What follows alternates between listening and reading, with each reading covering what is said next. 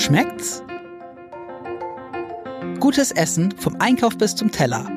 Der Ernährungspodcast vom Hamburger Abendblatt. Herzlich willkommen, liebe Hörerinnen und Hörer, zu unserem Podcast rund um den Genuss, um das Essen, äh, um, um, um all dieses äh, Schöne, worüber wir uns äh, gerne bei Schmeckt's unterhalten. Wir in diesem Falle sind Angelika Hilmer und Jan-Erik Lindner mit unserem Stammgast Kalle, Karl Michael Hofmann. Moin. Herzlich Moin. willkommen. Danke. Dito. Ja, wir sind inzwischen längst so weit, dass wir uns duzen. Oh ja. Also moin Kalle. Moin ähm, Angelika.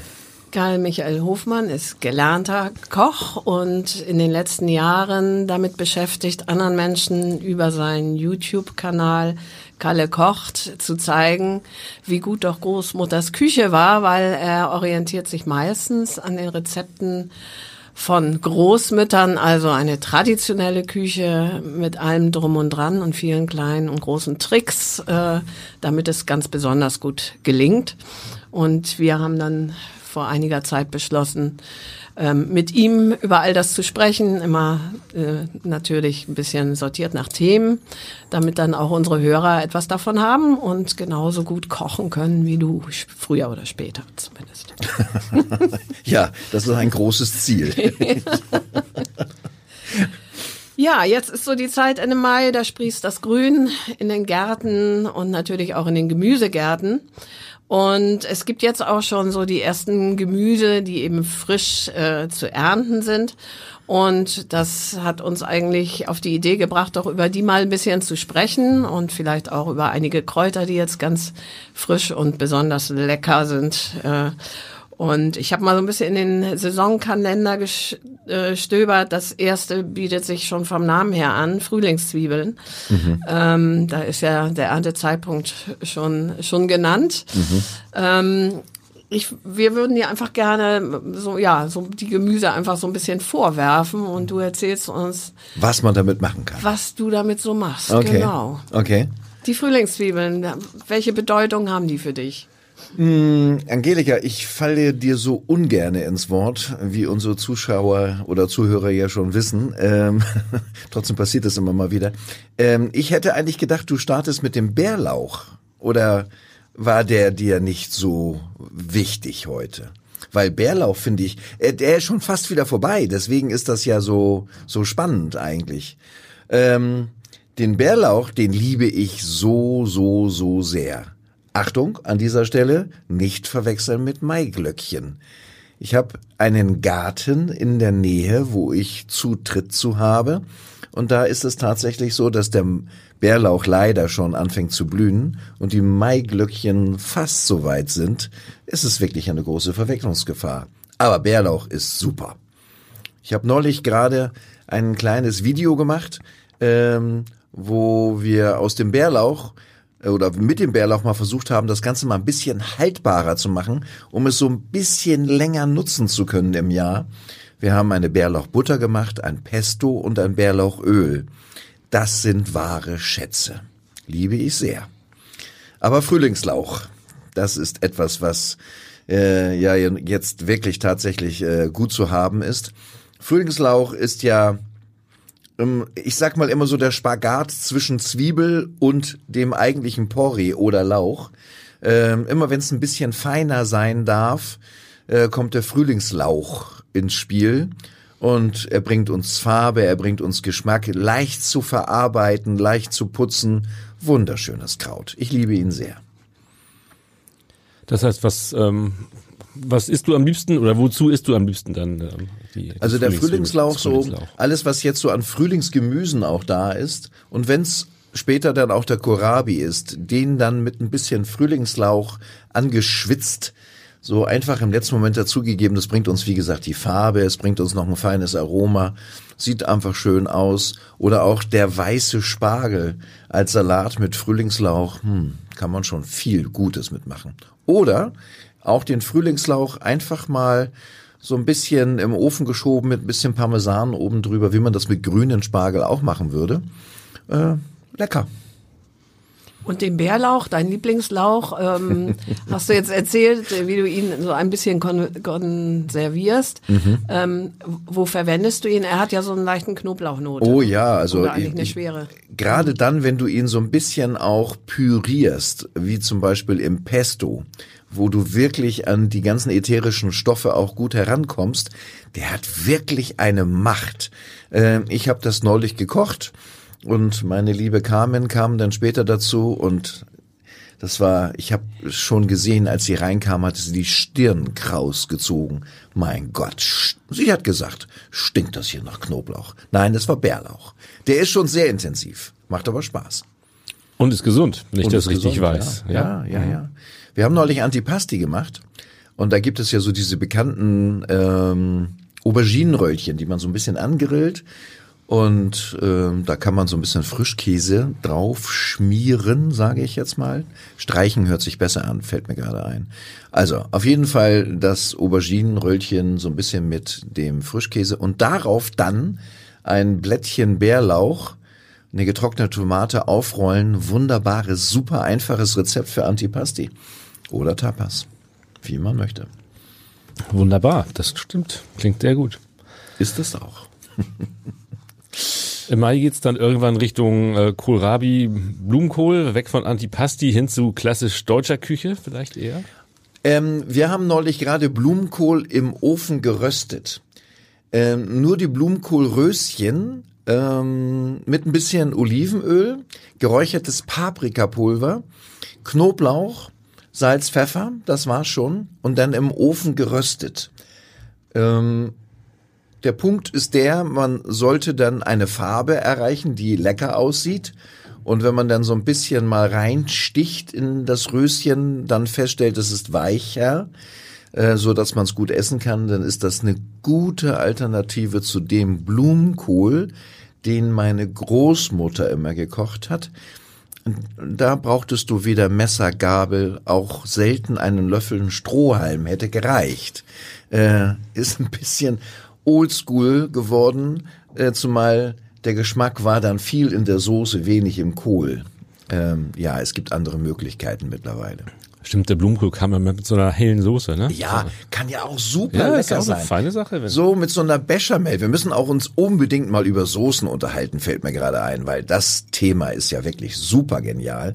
Also so eine Bechamel, also einfach, eigentlich ja nur eine Mehlschwitze, wo ja alle Menschen Angst vor haben, oder viele zumindest, die nicht so viel kochen. Und dann mit diesem Blumenkohlfond aufgefüllt, mehr braucht man fast gar nicht. Und dann eine Pellkartoffel und fein gewürfelter Schinken. Das ist lecker. Geht auch ohne Schinken. Ich frage mich gerade bei den äh, Brokkoli-Röschen, den gerösteten im Ofen, die tust du da roh rein oder blanchierst Ja, ja. du sie Nein, vorher? nein, nein, also roh. die werden Das geht übrigens mit werden- dem Brokkoli ganz genauso.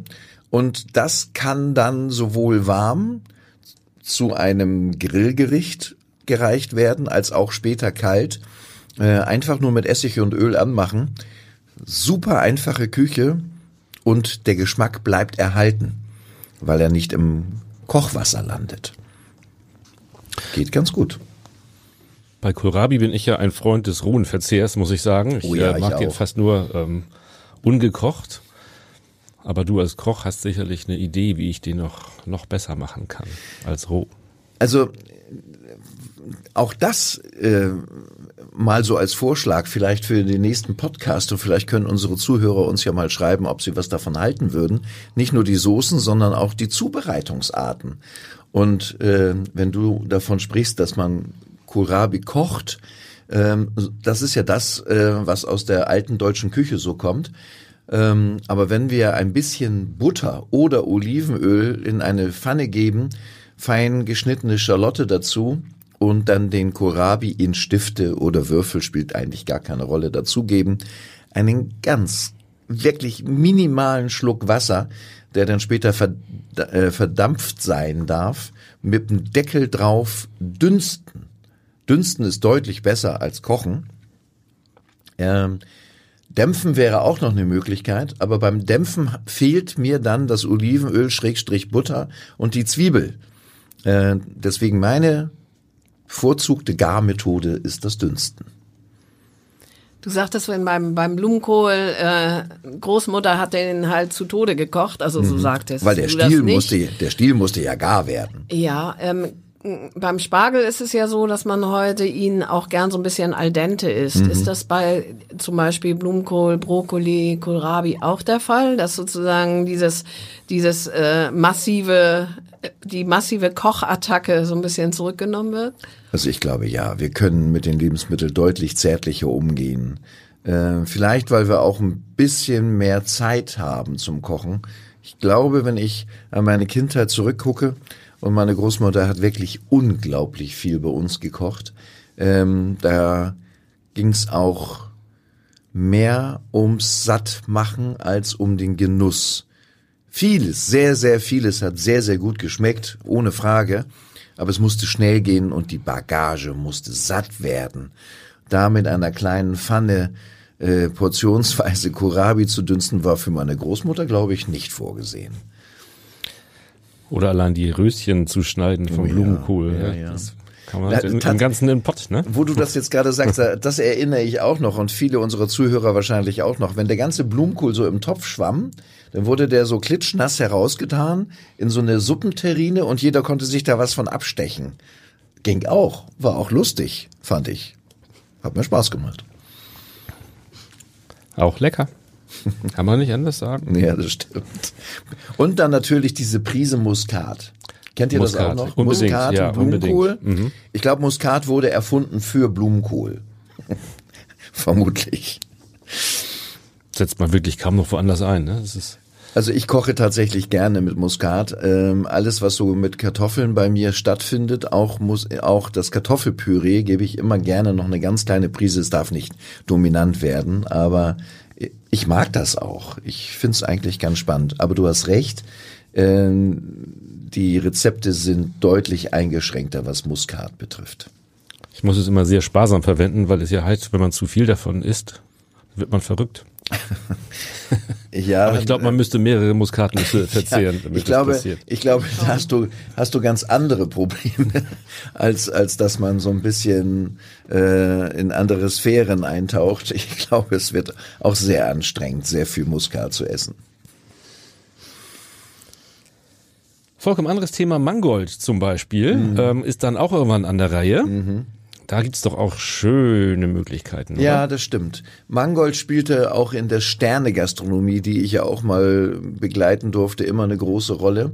Und zwar weniger die unteren Stiele als mehr die Blätter. Äh, weil auch Mangold, das Grün, kann man wunderbar blanchieren, ähnlich wie beim Spinat. Und daran kann man dann tolle Dinge einpacken. Äh, zum Beispiel ein Fischfilet in Mangoldmantel. Einmal so eingeschlagen, wenn der Mangold blanchiert ist, lässt es sich ja prima verarbeiten. Und du hast dann wieder eine tolle Farbe. Du hast mal aus dem einfachen Kabeljau etwas ganz, ganz Feines gekocht. Ähm, ist schon toll und eben auch aus den Mangoldstielen kann man ja auch Pürees machen oder eben auch in Streifen geschnitten, angeschwitzt. Und auch dort passt Muskat ganz gut. Mangold im Salat, also roh. selten probiert. Selten. Nee, weil der Mangold ist auch eigen. Äh, hat wie rote Beete was Erdiges.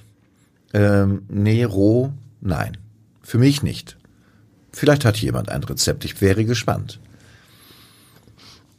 Oder Radieschen. Was hältst du von Oh ja, Radieschen? Radieschen. Zum Beispiel auch roh. Ja, oder kennt ihr das auch noch? Früher, so wirklich so Schulzeitalter, wenn man noch so die Vorabendserien wie Bonanza, bezaubernde Ginny und wie sie alle hießen, gucken durfte und dann wurde auch schon auf die Uhr geguckt, weil man musste dann ja bald ins Bett, gab's bei uns gerne mal als Abendessen für uns Kinder ein Gläschen Buttermilch. Wer trinkt heute noch Buttermilch? Und Vollkornbrot mit Radieschenscheiben belegt. Kennt ihr das auch? Und dann so ein ganz klein bisschen Salz und Pfeffer oben drüber. Und das war lecker. Das esse ich heute noch. Ja, Aber tatsächlich? auch aus der Kindheit, ja. Ehrlich, ich hab's ewig. Mir fällt's jetzt gerade ein beim Schnacken. Ähm, ja, Geht. Radieschen ist toll. Aber eine eigene Kombination mit Buttermilch, das muss ich schon sagen. Das stimmt, die lasse ich auch weg. Also mir ging es jetzt um. Ich, Ja, nee, aber, aber tatsächlich, das Radieschen auf Brot, das kenne ich auch. Ja, das ist wirklich ganz verrückt. Äh, wir haben auch äh, Gurken auf Brot gegessen. Und ich weiß gar nicht, wo das herkam. Vielleicht musste es damals auch schnell gehen. Aber es war lecker. Wir haben das gerne gegessen. Kann man Und, Radieschen auch kochen? ähm, ja, es gibt Kollegen von mir, die auch bei uns in der Kochschule, die gerne verarbeiten als warmes Gemüse, so in so einem Wurzelgemüse. Gefällt mir selber nicht so gut, weil wenn du sie erwärmst, geben sie auch immer aus ihrer schönen, hell leuchtenden äh, Schale immer eine dann andere Farbe an das Gemüse ab, was immer so ein bisschen rostig aussieht. Mir persönlich gefällt es nicht so gut. Ich habe sie lieber roh und ich habe sie auch gerne als Salat. Wobei es ist wie bei dem bayerischen Rettich, beim Radi, äh, wenn du den als Salat machst, das schmeckt hervorragend, aber du oftmals rümpft man die Nase. Ihr kennt das sicherlich. Äh, Radieschen als Salat hat etwas Eigenes. Speziell dann, wenn man ihn vorbereitet hat fürs Picknick und du machst die Tupperdose auf. Es ist einmal ganz gewaltig, ganz gewaltig. Also Ja. auf die, auf die Garten- und Grillsaison warten. Ja, wobei der Radi, und der ist ja nicht so weit weg vom Radieschen, vom Geschmack und von der Textur, den wiederum liebe ich sehr als warmes Gemüse. Du kannst diesen Radi genauso zubereiten wie äh, im Prinzip wie Kohlrabi, äh, auch so in Stifte geschnitten mit ein bisschen Butter und Zwiebeln angeschwitzt. Der mag auch gerne noch so ein bisschen Sahne falls man einen extrem kalten Mai hat, dann hilft die Sahne ja auch ein bisschen. Radieschen im Salat geben immer eine schöne Farbe. Immer. ähm, Sagst du schon? Womit kombin- kombinierst du die gerne? Ähm, also wenn es frisch sein darf. Und da darf dann auch der Frühlingslauch wieder eine Rolle spielen. Ähm, also so ein bunter Gartenkräutersalat kommt bei mir nicht ohne Radieschen aus. Ähm, al- alleine schon die Farbe und die Textur. Dann hast du noch diesen Crunch-Effekt. Finde ich toll. Selten gemacht übrigens diese Radieschen, die dann hinterher zu Mäusen werden. Kennt ihr das auch, wenn man die so ein bisschen schnitzt? Und diese, diese Wurzel des Radieschens ist dann der Mäuseschwanz. Meine Kinder haben das damals geliebt.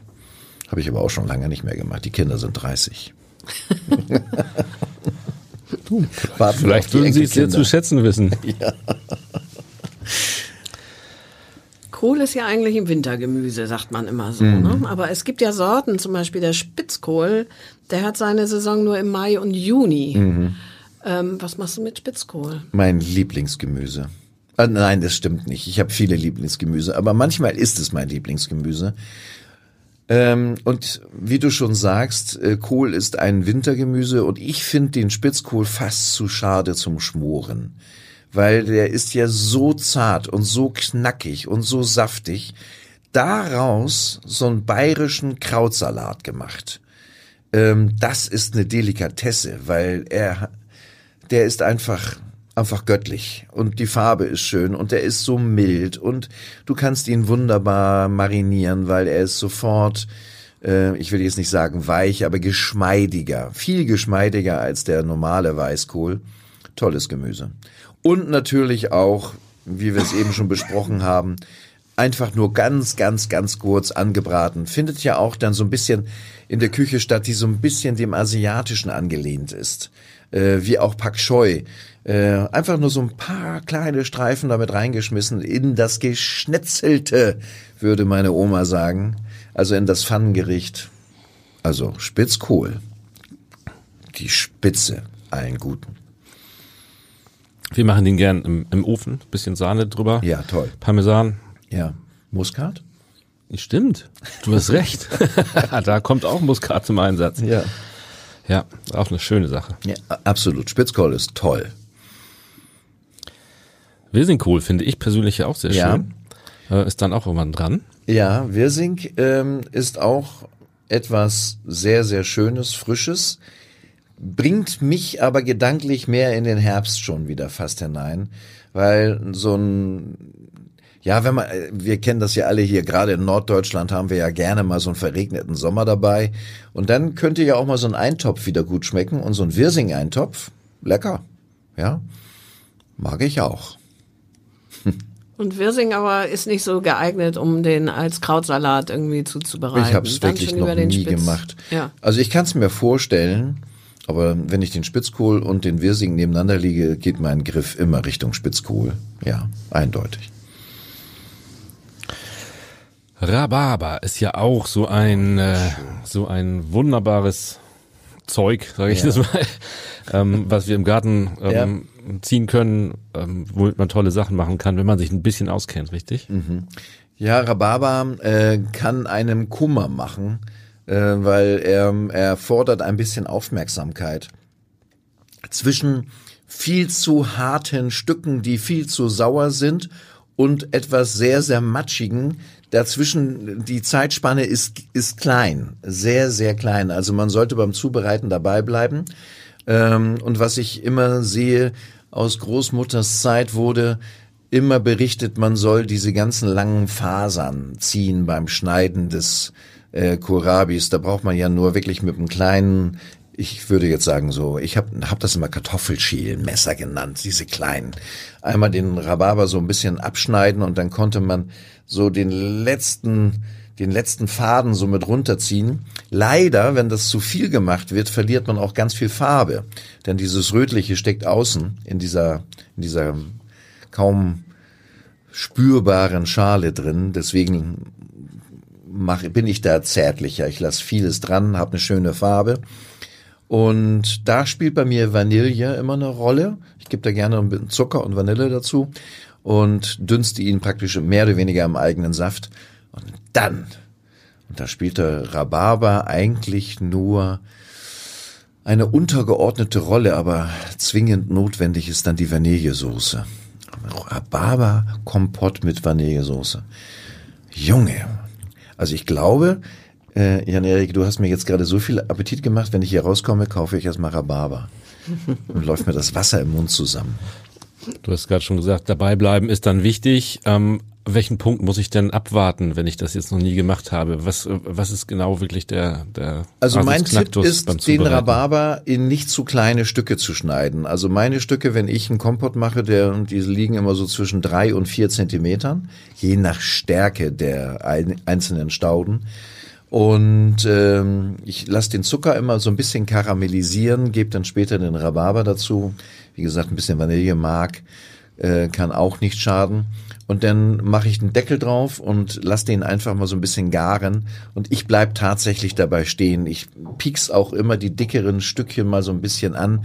Und wenn ich dann merke, die fangen an zu schmelzen, dann nehme ich die Hitze weg. Und das, was in der Pfanne bleibt, reicht meistens, um, den, um das Kompott herzustellen. Gibt's noch was anderes außer Kompott, was man aus diesem, ist ja ein Gemüse, aus diesem Gemüse machen kann? Also bei mir nicht, weil äh, die Säure ist schon sehr äh, heftig. Äh, ich, ich finde persönlich ja, dass der Rhabarber ja eine schärfere Säure hat als eine Limette. So empfinde ich das. Und äh, als Gemüse findet er bei mir überhaupt gar nicht statt, auch nicht in Salaten. Äh, gibt es bestimmt Rezepte, aber nein, der ist für mich in meiner Welt für die Dessert-Ecke. Und natürlich, äh, wenn ich jetzt, ja, ich bin immer noch leidenschaftlicher Koch. Wenn ich jetzt an Rhabarber-Baiser-Kuchen denke, Jesus Maria, das ist doch auch was Feines. Wobei das, der Baiser auf dem Kuchen, der hat ja, der ist ja auch tricky. Das gelingt von zehnmal, siebenmal ganz gut und dreimal fragst du dich, was habe ich bloß falsch gemacht? Immer. Wird trotzdem gegessen. Mal ausprobieren, habe ich tatsächlich noch nie. Aber kann man gut mal mit den Kindern machen. Oh ja, Baiser schlagen macht auch Spaß. Und vor allem, wenn man den, das aufgeschlagene Eiweiß dem Papa über den Kopf stülpen darf, wenn es in der Schale bleibt, ist alles gut. Wenn nicht, haben wir Spaß. Bei Rhabarber bin ich total bei dir, dass man das wirklich äh, eher im Nachtischbereich einsetzt Ja. mit, mit Erdbeeren oder wie auch Ja. immer. Da gibt's auch Ja. Konfitüre, Marmelade draus machen. Ja. Auch eine schöne Sache. Wobei meine Partnerin trinkt auch gerne Rhabarbersaft. Äh, den habe ich aber auch noch nicht selber hergestellt. Aber Rhabarbersaft als Schorle im Sommer, ja auch lecker, ne? Absolut. Guter Durstlöscher. Mhm. Ja. Wie ist das bei dir, Kalle? Ähm, isst du immer, wenn du Gemüse isst, nur frisches Gemüse oder darf es auch mal tiefgekühlt sein? Das ist eine gute Frage. Was bei mir immer stattfindet, ist, ich liebe ja Erbsen. Und davon habe ich tatsächlich immer eine Tüte im Kühlschrank liegen, weil ich mag sie einfach gerne. Und ansonsten, nein, nein, nein, findet nicht statt. Ich überlege wirklich angestrengt, manches Mal, aber auch sehr, sehr selten im Winter, im Januar, wenn ich Lust habe auf Grünkohl. Und es muss mal schnell gehen und ich finde keinen auf dem Markt oder ich bin nicht zum Markt gekommen. Äh, dann darf es auch mal TK Bro äh, Blum, nein, wie heißt das? Grünkohl. Darf es auch mal TK Grünkohl sein. Ähm, Damals hatte man ja auch immer die schöne Ausrede, dass Grünkohl ja auch den ersten Frost erfahren sollte, damit diese Zuckerkristalle aufgebrochen werden durch den Frost. Ähm, ist heute gar nicht mehr notwendig, weil der meiste Grünkohl ist so gezüchtet, dass der gar keine Bitterstoffe mehr hat. Aber das war eine gute Ausrede, um tiefgekühlten Grünkohl kaufen zu dürfen. Nein, Angelika, oder nee, du hast mich gefragt. Nein, sonst findet das bei mir nicht statt. Ich freue mich auf frisches Gemüse. Ich nehme Grünkohl ja immer noch aus der Dose. Ist das irgendwie. Das habe ich noch nie gemacht. Ich finde den leckerer als tiefgekühlt. Die sind immer so klein, so klein. So feiner. Ja. Und das andere sind eher so ganze Blätter verstaut. Angelika, weißt du, was wir beide kochen mal gemeinsam Grünkohl? Oh ja, dann treten wir gegeneinander an im Nächstes Winter. Jahr im Januar kochen wir gemeinsam Grünkohl. Und ich werde, ich weiß, dass das viele machen, in meinem Bekanntenkreis auch. Und es gibt ja auch führende Hersteller, die bestimmt nicht schlecht sind. Ich trete dagegen an. Wir werden berichten. ja, genau. Das können wir am besten live im Studio machen. Ja, genau. Oh nein, ich glaube, eure Kollegen hier beim Hamburger Abendblatt, die werden ausziehen, weil Grünkohl kochen hat ja auch was Besonderes vom Geruch her. Ja, Dann sollen sie wiederkommen, wenn alles fertig Ja, ist. das werden sie sicherlich tun. Das glaube ich auch. Noch sind wir ja so ein bisschen eher in der Spargelzeit. Insofern, Mhm. ähm, wenn das denn an der Zeit ist, werden wir uns noch sehr intensiv auch mit dem Grünkohl beschäftigen. Wintergemüse sind spannend. Ja, auf jeden Fall. Und äh, über Spargel haben wir schon gesprochen. Insofern äh, Ja. Lassen wir den jetzt lassen wir den mal beiseite Mhm. und widmen uns ein bisschen den Kräutern. Die sprießen auch. Wer schlau war, kann jetzt ernten. So Ja. langsam. Ne? Ja. Ja. Ähm, auch da nimmst du wahrscheinlich ausschließlich oder fast ausschließlich frische Ware, richtig? Ja, also, also getrocknete Kräuter finde ich, getrocknete Gewürze, ja, immer. Äh, getrocknete Kräuter finde ich schade. Wirklich einfach nur schade, weil diese, diese, diese wirklich wertvollen ätherischen Öle sind ja nicht alle, aber ein großer Teil sind dann weg. Und außerdem die Farbe ja sowieso. Ähm, anders ist es so ein bisschen bei ähm, Oregano, den man hier bei uns zumindest, ich habe selten welchen gesehen, frisch bekommt. Ähm, Thymian schon eher. Ähm, aber wie gesagt, wenn die Möglichkeit besteht, dann lieber frisch. Gibt es Kräuter, die du gar nicht verwenden würdest, wenn du sie nicht frisch frisst? Ähm, ja, also ja, das Allerschlimmste tatsächlich ist getrocknete Petersilie. Also das erschließt sich mir überhaupt gar nicht, weil das ist ja schon von der Farbe schwierig, von der Textur, also die musst du ja wirklich noch ein bisschen in der Suppe schwimmen lassen, bis die überhaupt ansatzweise weich wird. Also, also das ist wirklich für mich ein No-Go. Getrocknete Petersilie. Also gehackte, getrocknete Petersilie. Muss nicht sein. So, weil Petersilie kriegst du überall und immer. Stimmt, ja. Ganzjährig. Ja. Ähm, du kochst sicherlich viel mit Kräutern, gehe ich mal ganz stark von aus. Hoffst du? Äh, würde ich würde ich empfehlen, hätte ich jetzt fast gesagt, aber das muss ich ja gar nicht. Wann äh, kannst du irgendwie so ein so ein ähm, ja, so einen Tipp geben, wann du, wann tust du die Kräuter mit in dein Essen? Ist Sehr, wahrscheinlich sehr komplette, ähm, komplett große Bandbreite, vermute ich. Liebe, liebe Zuhörer, ich liebe es hier zu sein, weil ich werde hier immer gekitzelt mit guten Fragen. Das schätze ich sehr an meinen Gesprächspartnern. Das finde ich toll. Ja, wann kommen die Kräuter dazu? Grundsätzlich würde man ja immer sagen, zum Ende der Garzeit, damit sie eben ihre Farbe erhalten und damit die ätherischen Öle dabei bleiben. Ähm, anders ist es so ein bisschen, wenn ich in der mediterranen Küche unterwegs bin. Wenn ich zum Beispiel eine Lammkeule habe, da kommen sie sehr früh ins Spiel, dafür aber auch Unmengen. Ähm, ich liebe es zum Beispiel, Lamm spielt ja jetzt im Frühjahr auch eine große Rolle. Ich liebe es zum Beispiel, die mediterranen Gewürze wie Rosmarin, Thymian, Oregano, Salbei ist meistens auch dabei und wenn ich Glück habe und ich habe es gerade dabei, auch Basilikum, so als kleine Ölmarinade mit so einem Stabmixer zusammenzunehmen. Knoblauch darf auch nicht fehlen und damit mariniere ich meine Lammkeule. Also da sind die Kräuter ganz früh am Start, damit das Fleisch überhaupt die Möglichkeit hat, den Geschmack anzunehmen. Aber ansonsten ja, zu 90 Prozent aller Fälle ganz spät gebe ich sie dazu. Was hältst du vom, vom Kräutersammeln in der Natur? Bist du da manchmal unterwegs oder siehst mal was, was von dem du denkst, Mensch, das Ich bin tatsächlich mal mit einem ausgewiesenen Spezialisten mal äh, durch einen hier in der Nachbarschaft äh, liegenden Forst gelaufen. Und der hat mir wirklich an jeder Wegkreuzung, an jedem Feldersaum hat er mir Kräuter und äh, kleine Salate aus der Erde gezogen oder gepflückt. Und ich habe wirklich versucht, das alles in meinem Kopf zu behalten. Ähm, das ist so speziell, ähm, dass das ein wirklich unglaublich spannendes Thema war. Ich gebe zu, ich habe fast alles wieder vergessen. Ähm, liegt aber auch daran, dass ich leider mich vor ein, zwei Jahren von meinem Hund verabschieden musste, aus Altersgründen. Äh, ich meine dabei den Hund.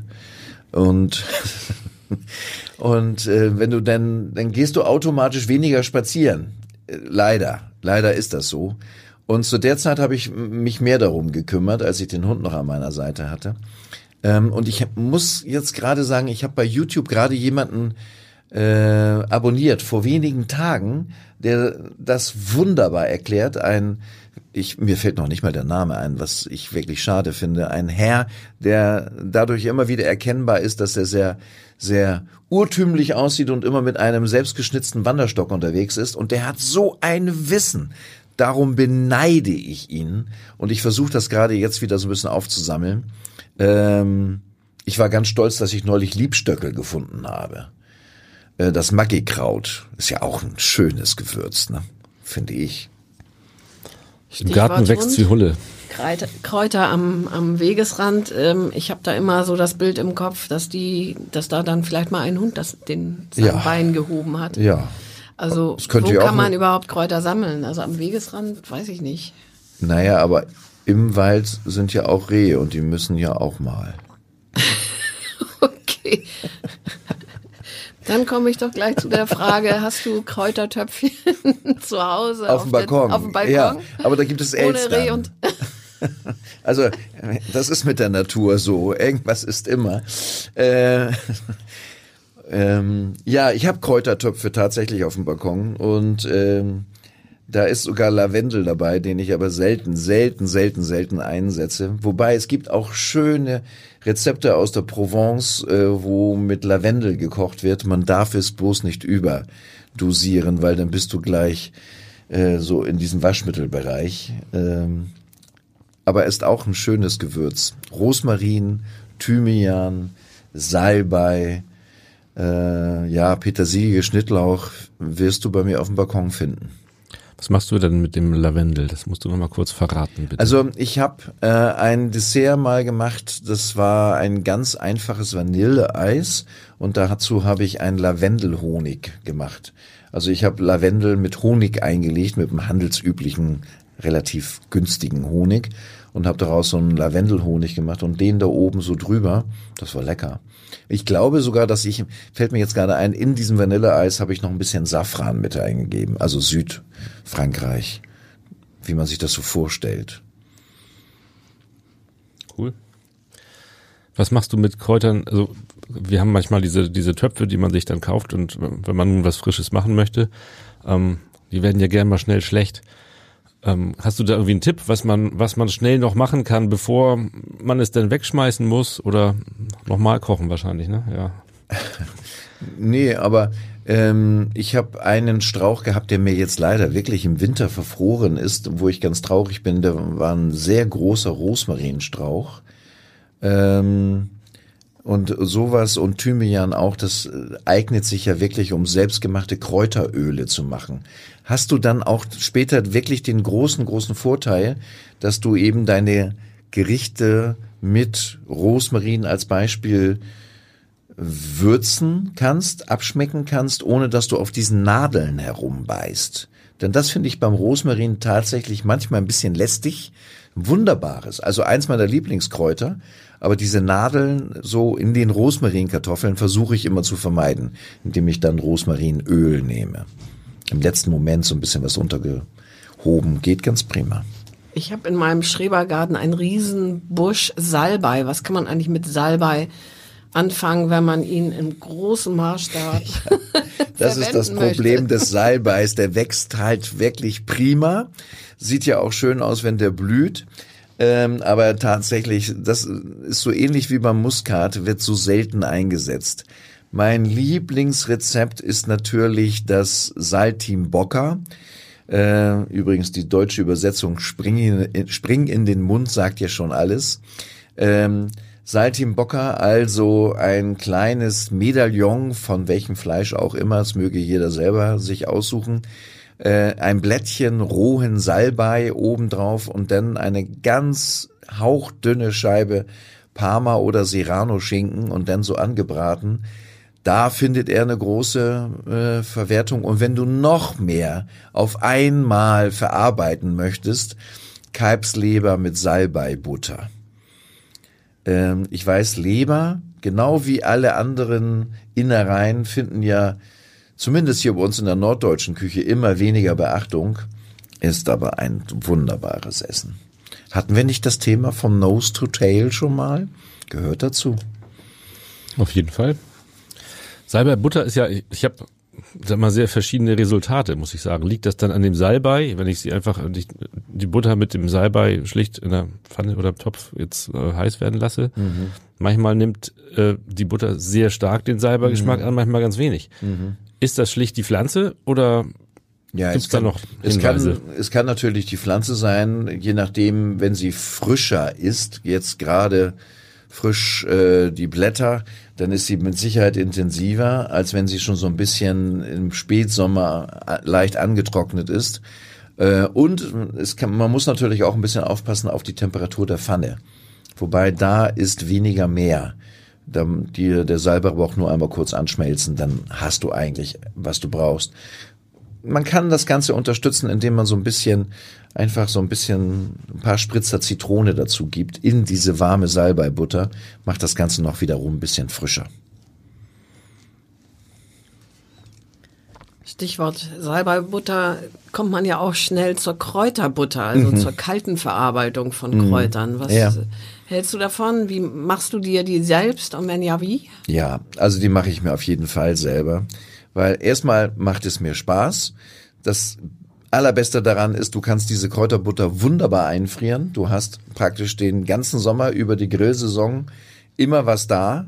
Ähm, ob man sie nun als Rolle formt und dann später Scheiben schneidet oder ob man sie gleich so als kleine Röschen aufspritzt, einfriert und dann hinterher in eine Tüte gibt, spielt ja alles gar keine Rolle. Ähm, ich weiß dann genau, was ich drinne habe. Meine Zutaten natürlich Schnittlauch, Petersilie.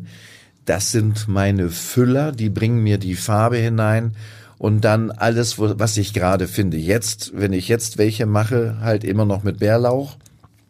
Knoblauch darf nicht fehlen und egal worauf ich Appetit habe. Auch dort findet sich sicherlich ein bisschen Rosmarin und Thymian wieder. Ähm, hängt natürlich auch davon ab, was ich später dazu essen möchte. Habe ich Lamm auf dem Grill, darf es ein bisschen provinzialischer sein. Habe ich nur ein, ein Geflügelbrüstchen drauf, dann ist es sicherlich ein bisschen neutraler. Wir behandeln natürlich, wie fast alle, die kochen, die Kräuter als Beigabe.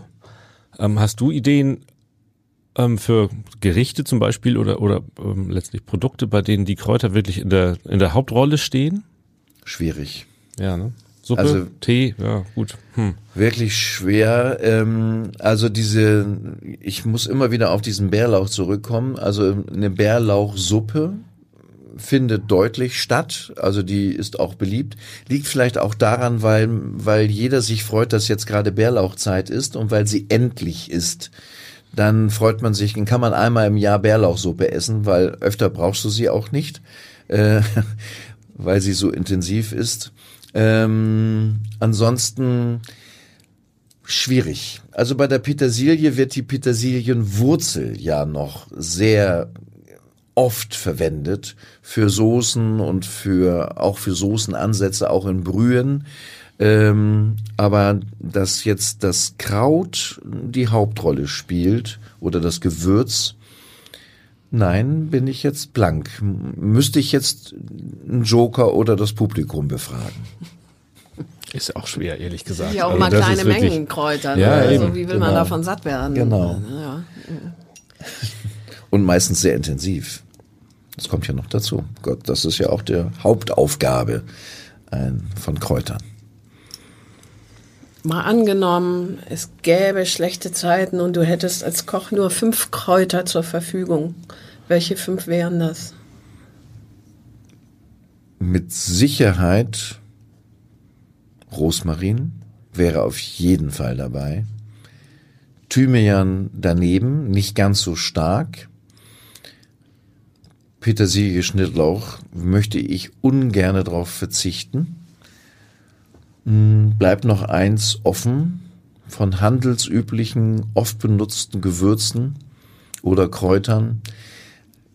Es ist mit Sicherheit botanisch komplett falsch, aber wenn man mir den Knoblauch nehmen würde, wäre ich sehr traurig. Lassen wir ihm ihn. Ich denke auch. Unseretwegen gerne. Ja, vielen Dank. Ich glaube, wir haben keine Fragen mehr zu Was dem Thema. schade ist. Äh, hat Ja, wenn du Spaß noch gemacht. Antworten hast, dann hören wir noch ein bisschen zu.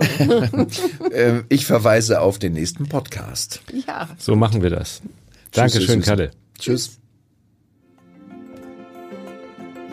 Weitere Podcasts vom Hamburger Abendblatt hören Sie auf abendblatt.de slash podcast.